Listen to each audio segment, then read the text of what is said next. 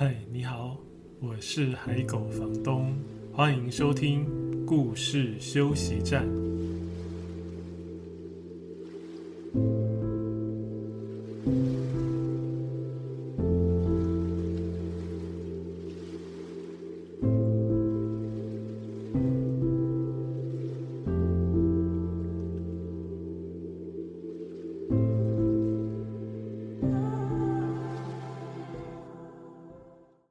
在收听的是故事休息站 Podcast 节目的第四十集。大家好，最近天气真的非常热，对不对？正是夏天最热的时候。呃，大暑才刚刚过去，对不对？大暑，大暑大家都知道吧？哈，如果听节目的有小朋友的话，大暑不是麦当劳或肯德基这些素食餐厅里面的大份的薯条的意思哦。大暑的暑是。暑假的暑啊，夏天的意思。大暑最热的时候刚过去，这个节气。不过这几天也还是觉得非常的热，所以偶尔如果真的等到了下雨，哇，就觉得太好了，可以稍微降温一下。不然整个白天都没有办法带海狗小姐出去。她其实很想出去，外面也实在是太热了。那个狗狗如果踩在柏油路上，柏油路是很烫的嘛，好，一开始提到非常热的夏天，不只是最近天气有感，而是也跟今天的主题有关。今天的主题是听一棵树说话。我不知道大家对生活周遭的树有没有特别去注意呢？有没有什么感觉呢？如果是我的话，因为我很喜欢看书，我也不知道从什么时候开始就对树也很好奇。然后如果在外面有看到树，我都通常都会多看一眼。然后，如果去山上啊，或者是某一些比较偏远的地方，那个树很大棵的话，我也会很喜欢去抱那个树。甚至是寺院里，台湾的寺院比较少是木木头的柱子，除了比较早期的像鹿港的龙山寺，台北台北好像也不是吧？哈。木头的那个柱子，我也很喜欢抱，因为它们肯定是非常久远以前的树留下来的。那夏天走在路上，我特别会注意到树，是因为在都市里生活特别的热嘛，因为人啊跟建筑很密集。那走在路上，有时候没有行道树，真的是被晒得头昏。如果在路上遇到很大棵的树，经过它下面的时候，就觉得哇，好凉哦，所以。我常常在夏天在路上走路，如果遇到那个让我可以暂时乘凉的树，我都会心里不自觉地跟他说啊，谢谢你，还好你在这里，好舒服啊！会对一棵树说谢谢。大家会跟树说话吗？会听树有可能会跟我们说什么话吗？今天想跟大家分享的书是我跟猫鱼合作的绘本《发光的树》。会选这本书是因为这一集节目播出的时候是二零二二年的七月嘛，那正好离这本书出版就是二零二一年的七月是满一年，那我觉得很值得纪念。那刚好夏天让我对树特别有感觉，所以我来分享这本书。不知道看过《发光的树》这本绘本的人多吗？在听节目的你有看过吗？看过的请举手。我又在玩我在节目里很爱玩的游戏，我自己自娱娱人，这个娱可能娱人可能是捉弄人，不过应该大家没有觉得被我捉弄的感觉吧？会这样讲是因为。以前好像有人跟我，好几个人有跟我说啦，就是听节目，我有很常会在节目里问问题嘛。那听节目的朋友就会有人真的回答。有几次我讲，嗯、呃，举手，真的有人默默的就举起手来。希望你在听节目的时候，不是在公共的场合里，比如说在健身房。边运动边听，然后我说：“哎，有看过这本书的请举手。”你就在 健身房突然举起手来，啊，大家就会觉得，哎，这个人怪怪的，赶快假装做一下暖身操。呃，讲到哪里了？突然离题。好，树真的会说话吗？嗯，树真的会说话吗？说不定会，只是我们听不懂，或是我们没有打开耳朵听，没有打开我们的。天线来听，又不是天线宝宝。树真的会说话吗？我在这本书出版之后，有人跟我分享说，他以前读过一首诗啊，然后那个诗里面的树也会说话。基本上，它就是一棵说话的树，他的心声写下来的诗，好像这样子写下来的诗。他讲的时候，我就想，哎，这首诗我也读过啊，年轻的时候读过，这是席慕蓉的一棵开花的树。不知道各位有没有读过呢？我来读给大家听啊，因为发光的树里面也是一棵在跟读者说话的树。那席慕蓉的这一首诗也是一棵在说话的树。一棵开花的树，如何让你遇见我，在我最美丽的时刻？为这，我已在佛前求了五百年，求他让我们结一段尘缘。佛于是把我化作一棵树，长在你必经的路旁，阳光下慎重地开满了花，朵朵都是我前世的盼望。当你走近，请你细听。那颤抖的叶是我等待的热情，而当你终于无视的走过，在你身后落了一地的朋友啊，那不是花瓣，是我凋零的心。这是席慕蓉的诗啊，这首诗是一九八零年写下来的，哇，一九八零年呢，已经是四十多年前了。那我来跟大家朗读一下《发光的树》。这本书的的一部分可能会将近全部吧，希望我的编辑、我的主编没有在听这个节目，他可能会想说：“你把书都念完了，人家还会去买书吗？” 希望会有，但是我觉得这本书不念完，真的真的会不太感觉得到那个力道。啊，不过我还是会把最后最后两页不要念出来了，留一点东西让大家去找书来看。那不要想说只剩最后两页，其实故事就差不多听完。最后两页有有另外一种感觉，我不能说得太明白。好，所以我会留两页，然后把这本书读给大家听。如果你有《发光的树》这本书，也可以把书拿来边看图边听哦。那如果你没有书的话，不用着急，也可以先想象一下那个画面，因为前半段的好几页是在讲那一棵树发光的时刻是什么样的，有哪些时刻在大自然的环境下，我想那个是蛮容易想象的吧。那发光的树这个书名，大家会想到什么呢？树在什么情况下会发光呢？我好几次在分享这本书的时候问读者，常常得到的答案是圣诞节的时候，因为圣诞节的时候有人会把灯挂在树上做成圣诞树嘛，所以就会发光。那有一次有人回答的。那个情境，我觉得哇，太美了！我怎么没有把它写进去呢？他想象到的是萤火虫很多的时候飞高起来的时候，那一棵树看起来就是一棵发光的树，是不是很美？好，我来读《发光的树》给大家听。《发光的树》文字故事文字是我海狗房东，那绘图是猫鱼，出版是维京出版。呃，一开始我就是用第一人称来写，就是用我来对读者说话，所以等一下听到的我是故事的那一个主角的树，就是那一棵发光的树，而不是我海狗房东啊。那我开始念了，发光的树，我是一棵发光的树。夜晚，月光穿透我的枝叶，让我发光。雨刚停的时候。太阳照射在我的叶片上，让我发光。秋天快要结束的时候，金黄色的叶子让我发光。每到十二月，其他的树也会发光。五颜六色的灯泡让它们发光。我是一棵被人遗忘的树，树枝上从来没有灯泡，但是。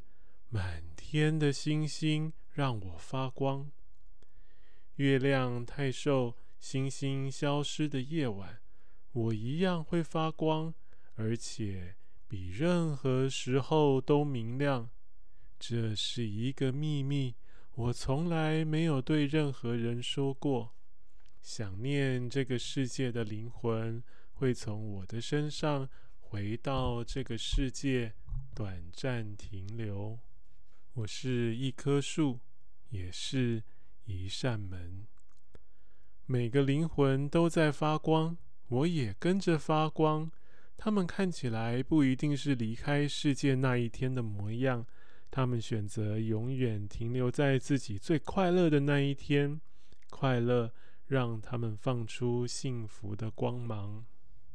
他，他永远记得第一次站上舞台表演的那天，那是他十一岁的第十个月的第二十四天。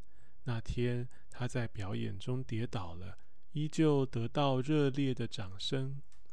他，他永远记得自己和妻子见到孩子的那一天，那是他三十三岁的第五个月的第七天。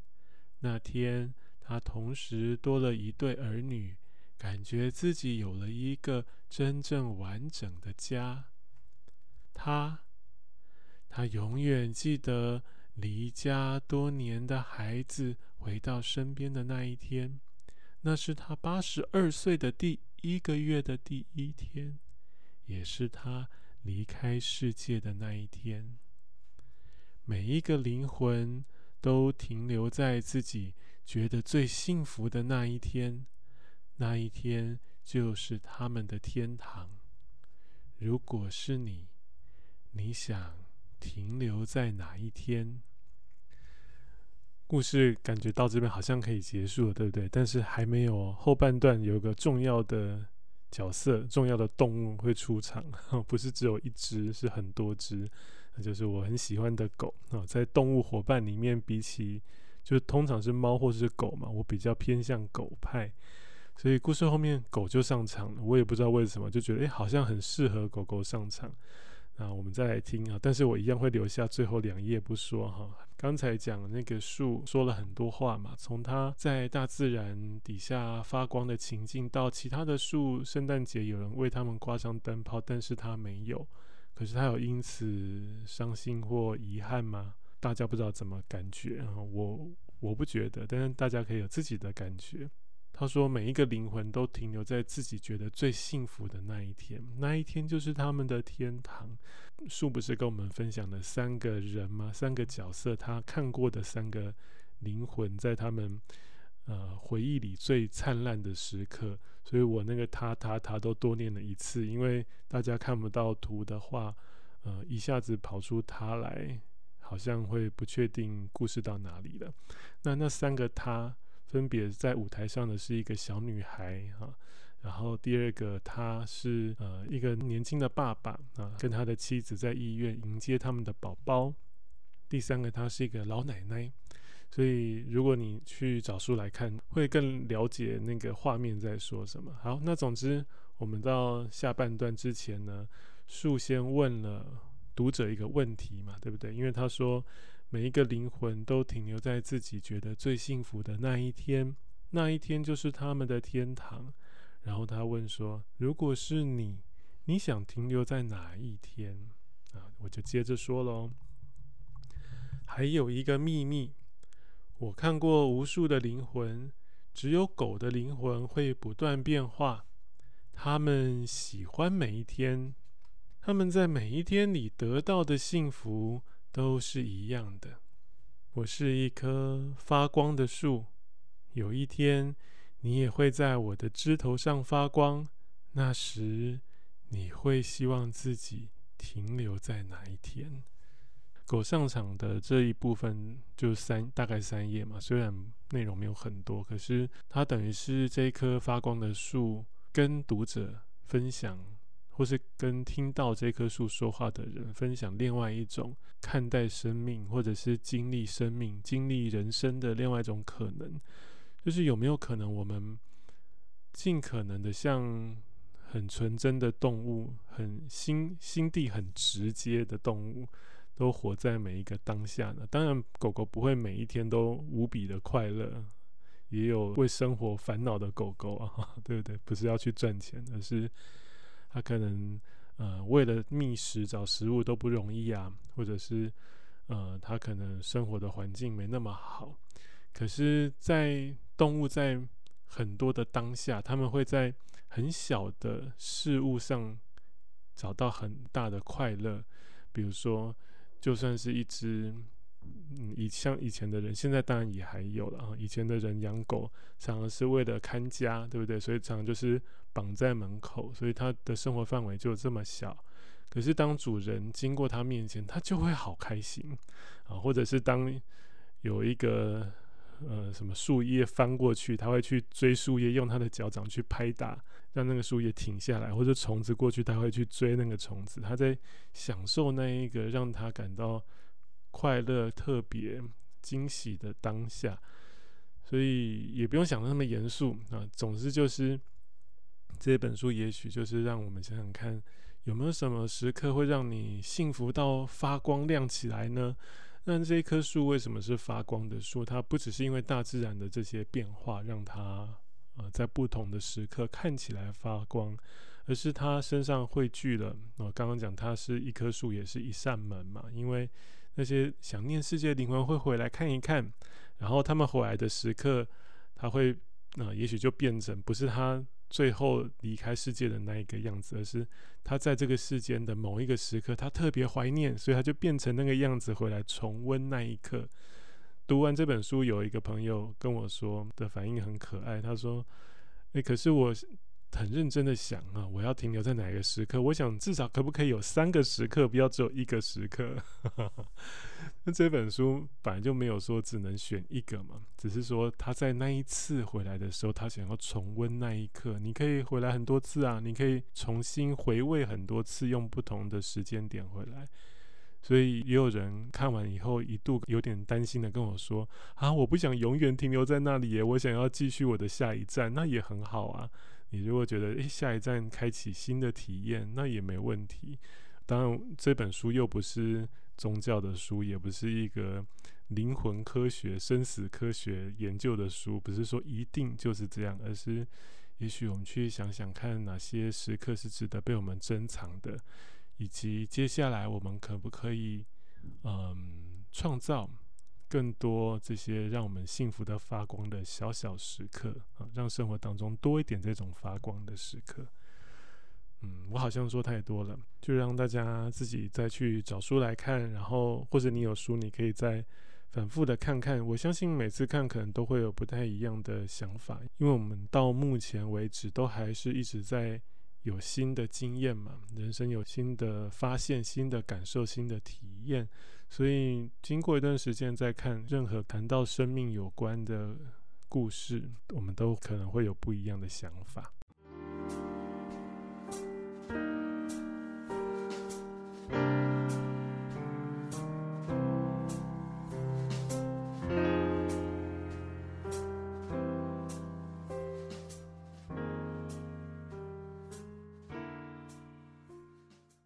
在这期节目开播之前呢，我有在故事休息站的脸书社团上面发文嘛，就是征求大家分享一下你们生活当中很小的事情，但是让你感觉到幸福的发光的那些时刻。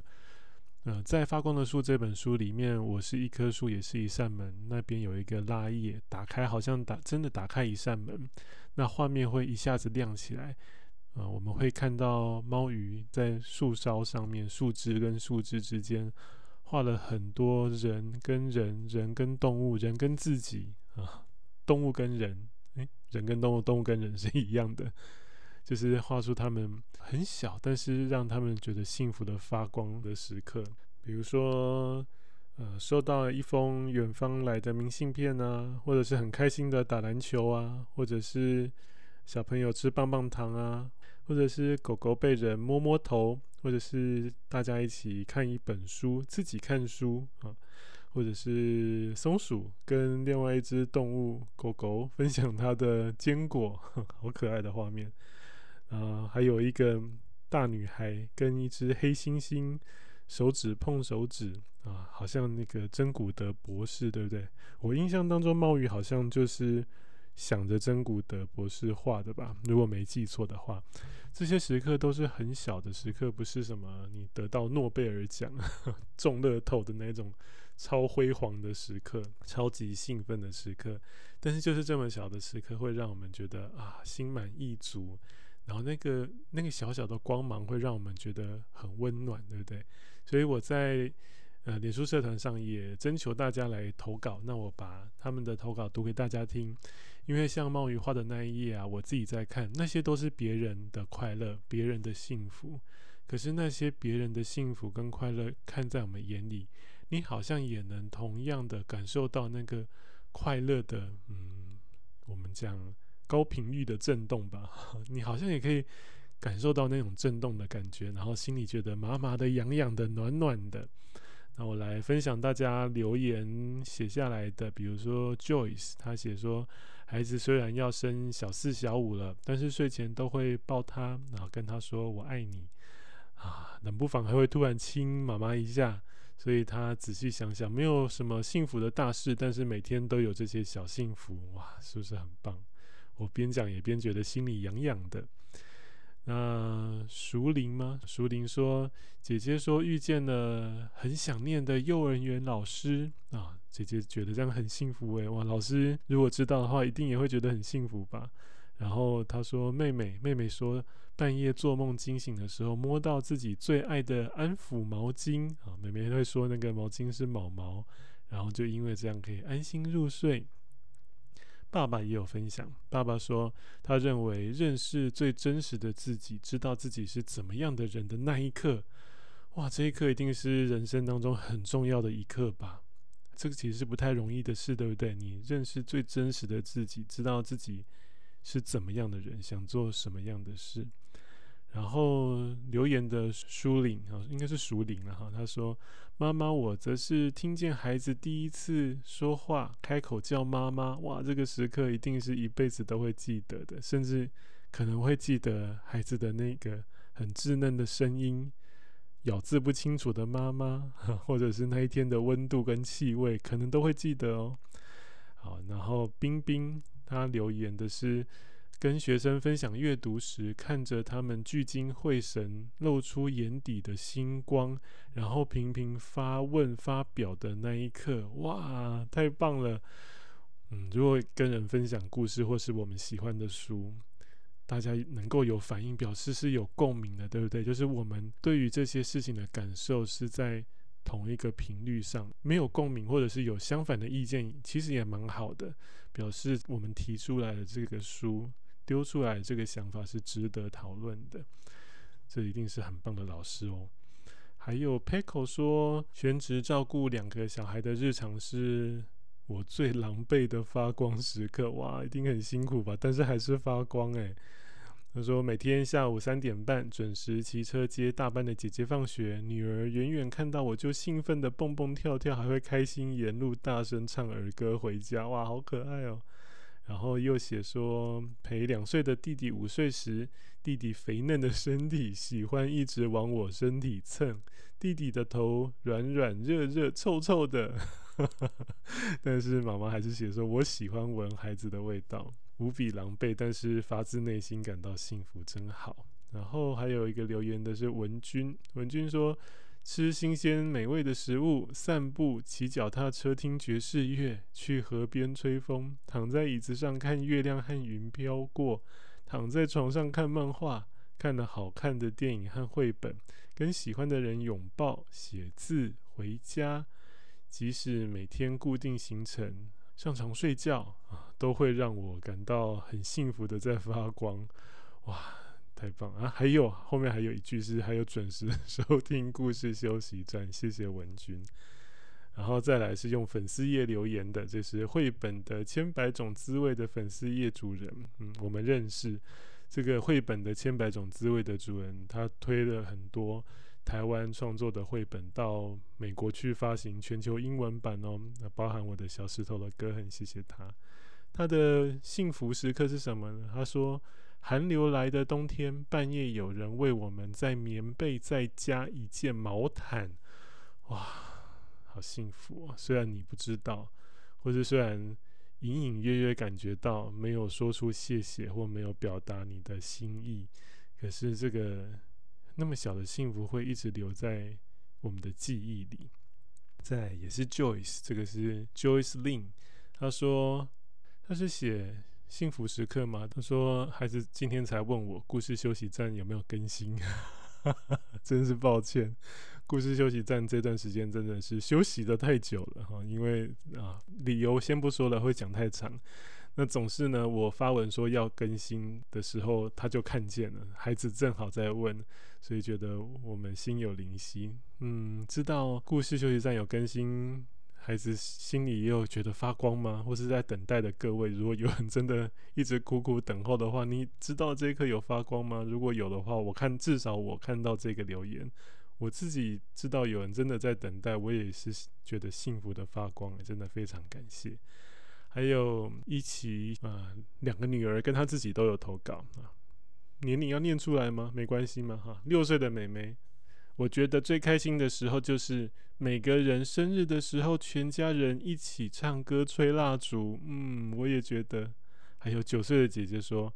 我喜欢去百货公司玩游戏机，完成任务后会得到一张卡片。从机器下面的洞拿出卡片的时候，我都会觉得非常幸福，好可爱哦！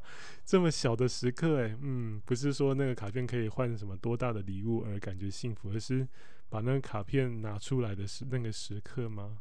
太有意思了。然后妈妈年龄我就不透露了啊。一个人开车的路上，收音机突然响起以前最喜欢的歌，会开心到跟着哼起来。这一瞬间是专属于妈妈的车车，哈哈，妈妈的 me time，对不对？听到那些以前喜欢的歌，好像一瞬间就会回到年轻的那个时候听，听这首歌的自己，对不对？我也有有过这样的感觉。还有 Sigri 分享的是，有一些被自己遗忘的情绪，会因为看了绘本中的哪一页，突然陷入回忆，好像释怀了一些什么，然后感觉被绘本接住，真的会有一道光在心里暖暖的，就像发光的树，在树梢间的好多画面，好多回忆。嗯，谢谢你特别提到发光的树，这是一个写故事的人最开心的时刻。还有学优，他写说，以不是学生的职员身份回到学校的环境，上下班时段晒着西子湾的晨光和夕阳，内心感到平静啊！我也好喜欢这样的时刻，它真的不是什么大事，只是在那个当下，你感觉到晨光的照拂，你好像也被照顾到的那个很舒坦的感觉。Sophia 说：“陪家人住院时，好友专程送来好吃的甜点，哇，暖胃又暖心，真是好朋友。” Charlotte 说：“谢谢休息站，在我情绪最低落的时候有喘口气的空间，也因此跟许多美好的故事相遇，不只为了孩子念故事，更是为自己而念。”子轩说，他看完这个征文想了很久，然后想到的可能是孩子笑开怀的时候，还有他有余力跟着一起快乐，那就是微微发出光芒的时刻吧。生活有很多的不容易也，辛苦了，希望有很多很多这样的时刻在未来。然后翠玉她分享的是，啊，先生泡茶会顺手递上一杯给我，啊，归巢回来的孩子让车子里又热闹了起来。还有，他发现原来在玻璃门上的那个光亮不是灯，而是月圆，所以一下子惊呆了。嗯，还有在书店邂逅《你很重要》这本绘本，然后反复的阅读，然后发现，诶，这不是海狗房东的笔触吗？竟然看得出来。我想应该是读完之后有看到译者的名字才知道的吧。然后翠玉还写说，放风猫咪在四楼阳台玩耍，为它梳毛，看它享受的模样，哇，动物享受当下的模样真的很疗愈人心。还有，嗯，看见远方的山清晰的轮廓，夏夜散步巧遇萤火虫，摘下栀子花放在房间里闻香，期待故事休息站啊，生活中的点点滴滴都是。谢谢翠玉的分享。然后新力他写说，双宝两个孩子，双宝在戒尿布的那段期间，刚好我去照顾他们三天，哦，所以不是自己的孩子，好像是家人的宝宝，对不对？他说他不太会照顾小孩，就跟他们说，我也不太会，我们可以一起完成吗？你们也要帮我哦。然后他们这两个孩子就在要尿尿的时候，他们手牵手冲厕所。他还发明口诀啊，口诀是一起脱裤子，一起上厕所。他还跟孩子们说，愿意提早说想要尿尿的孩子，可以自己选葡萄干吃哦。他原本以为三天过后他们就会忘记这件事了，但是有一天呢，他们的妈妈要带他们上厕所，要他们自己脱裤子穿裤子，然后就问其中一个孩子说：“你会吗？”他就说：“会呀，信妈咪有教我。”然后就穿给妈妈看。哇，真的很感动啊！孩子会记得这么小的事情，对不对？我们觉得很小的事情，常常可能是孩子觉得很大很重要的事情，做得真好。还有嘉令说，因为大家有些是用英文拼音，所以念起来怪怪的，不要见怪。嘉令说，七岁的孩子最近会思考死亡是什么感觉。他想着想着，眼泪就掉下来，然后抱着我跟我说：“妈妈，万一死掉后，我能不能再找到你？然后爸爸还有姐姐呢？我一定一定会跟现在一样哦。” 我糟糕，我念着念着自己也鼻酸。好，然后嘉令说：“被他抱着的我，感觉到孩子无敌无敌超强大的爱着我们。”没错，没错。我都觉得死亡只是好像我们在赛跑的一个终点线，就像妈妈是一朵云，我在最后写的嘛，我不能破梗了。反正就是，只是有人先跑过终点线呢，他可能得到第一名、第二名、第三名、第四名，就是这样。当我们等到我们也跑到那里的时候，就会相见了。然后先跑到的人可能还会说：“啊，你也太慢了吧！”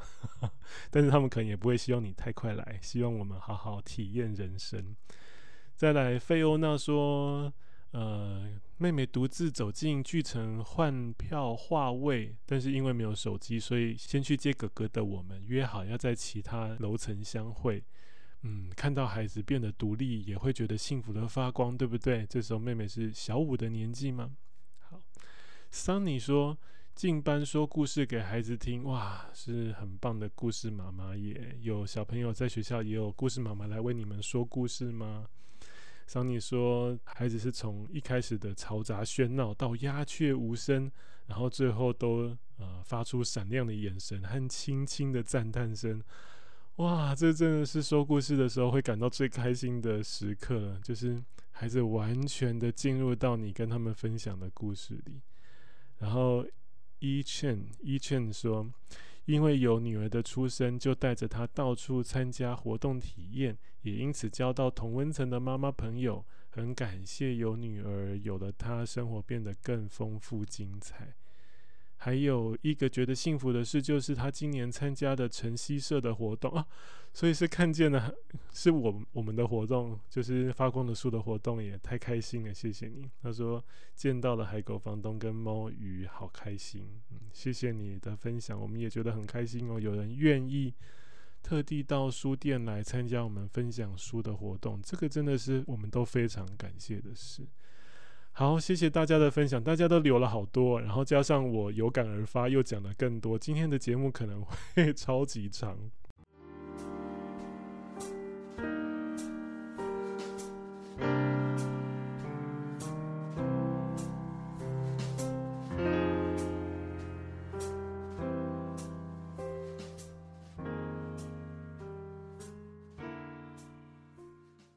除了发光的树，还有大家分享的发光时刻、幸福的发光的时刻之外，讲到会讲话的树，我也想要另外延伸推荐一本小说。嗯，它可以被归类在青少年的小说里，但是成人读也非常好看。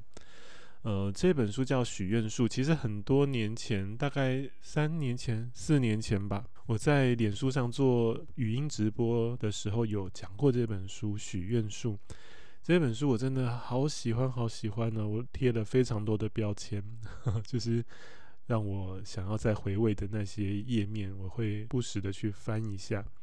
这本书许愿，呃，不是这本书，这本书许愿树的一开始的第一篇，我想念给大家听。它一篇一篇都短短的。那这本书它其实谈的议题蛮大的，可是它讲的非常的温暖，甚至有点奇幻，而且有一点解谜的感觉。虽然它谈的议题比较大，可是它里面穿插的那些动物都非常的好玩。尤其它有一个有趣的设定，是动物们都喜欢帮自己取名字。像书里的这个树，它是橡树，然后他说他们橡树都会是同一个名字，都是红色的红，所有的那边的橡树都叫做红，因为他们到秋天、冬天的时候叶子会变红色。不同的树会取不同的名字。那它身上。因为它是一棵很大的橡树，它的树上、树干上、树洞上住了很多不同的动物。他说，不同的动物有他们不同的取名字的想法。这个设计很有趣，诶，就是有一些名字真的超好笑的。它不只是取好笑的名字，而是他们取名字的不同动物取名字的那个逻辑，它有意思了，很可爱。所以大家可以去看看这本书。它虽然谈的议题比较大。可是它有很轻松的这些情节点缀在里面，非常有意思哦。这本书的第一篇我要读给大家听嘛，哈，就是这一棵树，这个红的这个橡树，它特别在第一篇开场就跟读者讲说，为什么我们不知道树会说话？他说，你很难有机会跟树说话，因为我们不爱闲聊。那不代表我们没办法做出神奇的事。那些人类也许永远办不到的事。当软绵绵的猫头鹰宝宝的摇篮撑住其他脆弱的树木，当幼苗成长的堡垒行光合作用，可是跟人类说话，我们不爱。只要试试有没有办法让一棵树讲个笑话，你就知道了。树确实会跟某些家伙说话，但只限于我们觉得可以相信的对象。我们跟胆子很大的松鼠说话，跟努力工作的虫子说话，也跟华丽的蝴蝶、害羞的鹅说话。鸟儿呢，很讨人喜欢；青蛙嘞，爱生气，可是心肠很好。蛇啊，超爱嚼舌根。其他树怎么样？我从来不曾讨厌任何一棵树。呃，好吧，其实我对街角那株枫树有点意见。总是叽里呱啦，叽里呱啦说个没完没了。哎呀，那棵树。所以，我们跟人类说过话吗？真正的交谈，那种最人类的技能？好问题。毕竟，树与人类的关系相当复杂。人类上一分钟还在拥抱我们，下一分钟却把我们变成桌子或压舌板。也许你会纳闷，上生物课或自然课时，老师从来没提过树会讲话呀，只是说些大自然之母或是啊、呃、人类的朋友之类的。不要怪你的老师，也许他们根本不晓得树会说话。毕竟大部分的人类都不知道。尽管如此，如果在某个感觉特别幸运的一天，你站在一棵看起来特别友善的树旁。不妨认真的倾听一下。树不太会说笑话，可是我们很会说故事。如果你还是只听得见树叶沙沙作响，别烦恼，因为大部分的树都很内向。啊，我好喜欢他的描写啊！他说他树不太会说笑话，但是很会说故事。所以接下来他就开始说这本书要告诉读者的故事。写得非常好的一本书。许愿树还有一个篇章，他在说它不只是一棵树，也是一个家园跟社区。我很喜欢他这边对树洞的描写，让我想到花地藏。如果你有看过花地藏的话，等一下可以听听看。呃，树洞它为什么会特别提到树洞呢？因为它如果要让动物可以把它当做家园，除了树枝树叶有鸟可以筑巢之外，很多动物会住在树洞里，对不对？好，那这棵红这个许愿树说，树有中空树洞的原因很多，例如啄木鸟、树枝掉落、闪电、疾病、挖洞的昆虫。以我来说，我有三个空心的洞，两个中等大小的洞是啄木鸟造成的，最大的洞是我还小的时候出现的伤痕。某次东北风吹袭时，潮湿的冰雪压坏了我一根很大的树枝，那是个大伤口，很难痊愈。那一年，我春天的叶子很不好看，到了秋天则是十分苍白。坦白说，那是我难堪极了。不过，我最后痊愈了。那个树洞则是在昆虫帮助下变得更大。现在离地大约一百多公分左右的高度，有一个很深的椭圆形树洞。树洞提供保护，可以睡觉，可以储藏，是个安全的地方。树洞也证明了坏东西有可能变成好东西，只要给予足够的时间、关心，还有希望。啊，我也好喜欢这段的描写。应该是说，这本书里面有太多我非常喜欢的描述了，真的推荐大家可以去找这本许愿树来看。那另外，我也想再推荐一本很有趣的书，叫《跟一棵树聊天，听它的人生哲学》。这是一个动物沟通师、植物沟通师写的书，所以他是真的在跟树、跟植物对话耶。如果不相信的人也没有关系，你可以把它当故事来看。啊，把它当故事来看，里面从他写的那些从植物观点看待的生命、看待时间的方式、看待自然的方式、看待其他生命的方式都很不一样诶。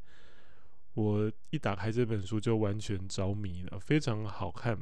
有时候会得到一点温暖的支持，有时候真的觉得太好笑了。那有时候觉得人类的想法怎么这么奇怪，以前都没有觉得，现在觉得好奇怪。好，那这本书我就不多说，很轻松的一本书。如果有兴趣的朋友可以找来看。